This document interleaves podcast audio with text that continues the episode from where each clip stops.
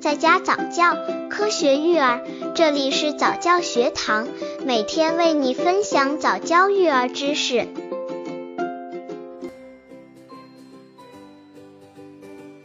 二十四，婴儿安全食品之水果。说完蔬菜，接下来我们再来谈谈水果。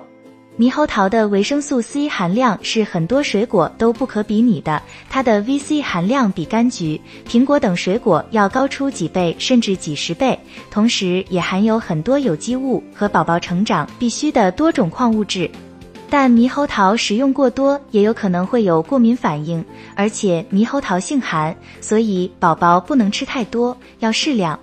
刚接触早教育儿的父母，可以到公众号早教学堂获取早教育儿课程，让宝宝在家早教，科学育儿。木瓜除了常被女性作为丰胸的最佳食物外，木瓜含有的维生素和氨基酸也可以帮助宝宝健脾开胃、强健体魄。而且木瓜质地绵软，也适合宝宝的食用，是较好的辅食材料。但是木瓜中丰富的木瓜醇对乳腺发育有帮助，能够刺激女性荷尔蒙和卵巢激素的分泌，所以为了避免孩子性早熟，对木瓜是食用量也要控制。芒果所含维生素 A 的量也是很多水果望尘莫及的，而且维生素 C 的含量也不低，特别适合缺乏维生素 A 的宝宝食用。